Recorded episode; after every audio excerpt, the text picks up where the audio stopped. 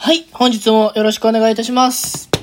えー働くオタクのラジオというものをさせていただいております。翔吾と申します。えーこのラジオでですね、このラジオではですね、もう撮り直そうかな。失礼しました。このラジオではですね、えー働きながらオタクをする、オタクをしながら働くをモットーに生きている私、翔吾の、えー日々日々考えていることなどを発信させていただければと思います。本日もお付き合いよろしくお願いいたします。今ちょっと外が大雨でですね、これ、音入ったりするのかな？ちょっとすごい、外で雨がバチバチバチバチって言ってる状態なんですけれど、僕ちょっとこういうの結構好きですね。雨が、めっちゃ強い雨の音がしてる、なんかこう静かにゆったりするのってなんかちょっと、良くないですか？いや、そんなことないですかね？伝わってますかね？まあそんな、僕的になんかこう、いい雰囲気の中で、本日お話をさせていただければと思います。で、僕最近ちょっと、とうとうですね、あの、虹プロを見始めまして、結構ツイッターとかインスタグラムとかで話題になってたんで、そのために、ちょっと気になってですね、そのためにわざわざ Hulu に登録をして、今、じゃんじゃん進めているところなんですけれど、まず、ニジプロを知らない人のために軽くお話をさせていただきますと、このニジプロジェクトっていうのはですね、あの、TWICE とか 2PM とか、そういう韓国でめちゃめちゃ人気の、TWICE とかはもう、超、日本でも超人気なんで、有名なので、知ってる方多いかなと思うんですけど、をやっている、あの、プロデュースをしている J.Y. パークさんという人が、日本で新しくグループを作るということでですね、そのためのオーディションを追っている番組になります。で、も合格するところから、もう落とされるところまで超赤裸々に描かれてるんで、結構見ててヒリヒリする面白い番組なので、気になる方はぜひ、Hulu で今見れるんで、しかも Hulu2 週間無料で見れるんで、実質これ無料で見れるんじゃないですかね。なかなかアイドル好きじゃない方も全然面白いと思うので、これはぜひ超おすすめですね。で、僕自身も全然 K-POP とかは興味、興味ないというかあんまり聞かなくて、なんで、まあ、ちょっと見始めて、もし、そんな興味湧かなかったらやめようと思ってたんですけど、これ別に K-POP 好きとか関係なく超面白いんで、おすすめです。で、まあ何が面白いかっていうと、もちろんこの候補者の人たちが受かったり、まあ落とされたり、いろんな評価を受けて成長していくところとかも面白いんですけど、やっぱりこのね、J.Y. パークさんが半端ねえ人なんですよ。めちゃめちゃすごい人なんですよね。で、何がすごいかって、やっぱりその、スターになるために必要なことみたいなのを、自分の中で超体系化されてるんで、候補者の人たちのパフォーマンスへのフィードバックがもう、すごい適切で、見ててうならされる、なるほどなとうならされるような、フィードバックを毎回するんですよね。それがすめちゃめちゃ面白いです。で、この J.Y. パークさん自身もですね、30年間ぐらい、30年くらい、ご自身も歌手をなさっている方で、なので、そのスターとしてやるべきこととか、必要な能力みたいなのをもう肌で感じ続けてフィードバックをしてるんですごいリアル感があるんですよね。で、今日はその中でも、あの候補者の一人にゆなちゃんっていう子がいるんですけど、その子に向けたフィードバックがすごく勉強になったので、そのお話をさせていただければと思います。で、このゆなちゃんどんな子かっていうと、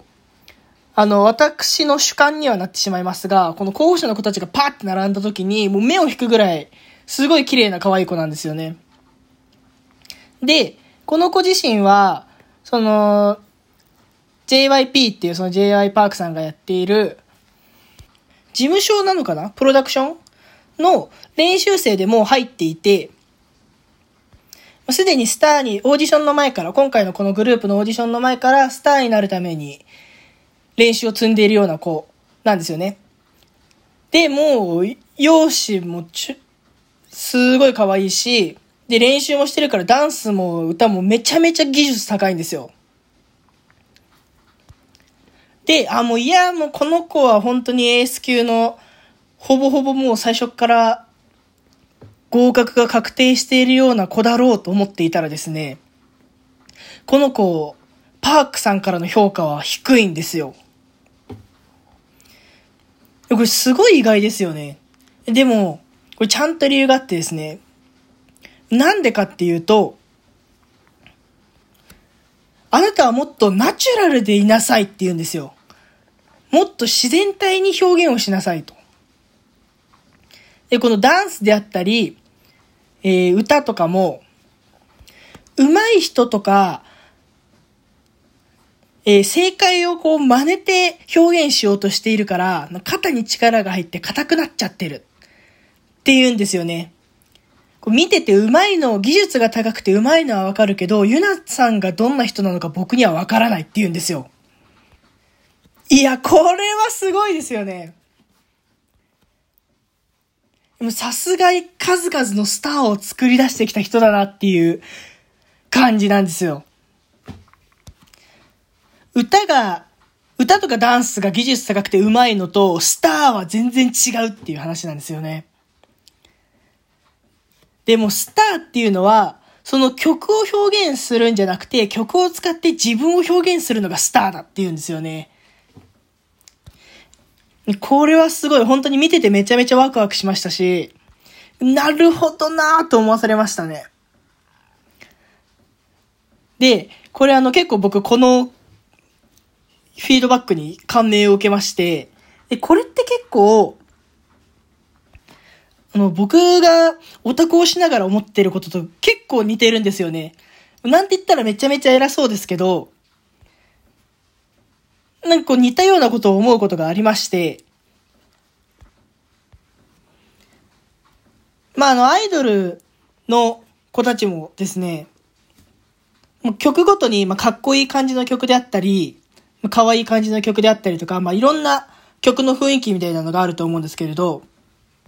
その雰囲気をめちゃめちゃ頑張って作っている感じって、すごい見てて伝わるんですよね。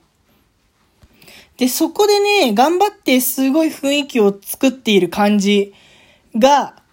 見えると、なんかこっちもあんまり惹かれないんですよね。なんかまあ批判するわけではないんですけれど、AKB とかのなんかすごいかっこいい曲とか時々出るじゃないですか。で、ああいうののミュージックビデオとかで、なんかそういう雰囲気、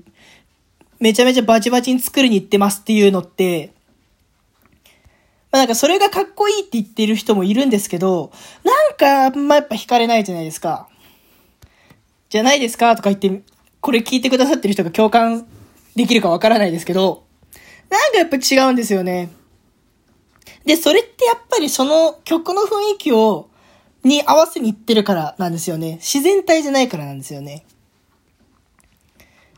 で、このパークさんが言うように、やっぱりスターとかすごい人とかすごいパフォーマンスって、超自然体だし、やっぱ堂々と自信を持ってやっているんですよね。で、まあこんな感じでですね、この虹プロを見てて、このパークさんが候補生の子たちに言うことって、結構こうオタクを今までしてきた身からすると、あ、確かになって思うことだらけなんですよね。で、だんだん、あのー、この候補生の子たち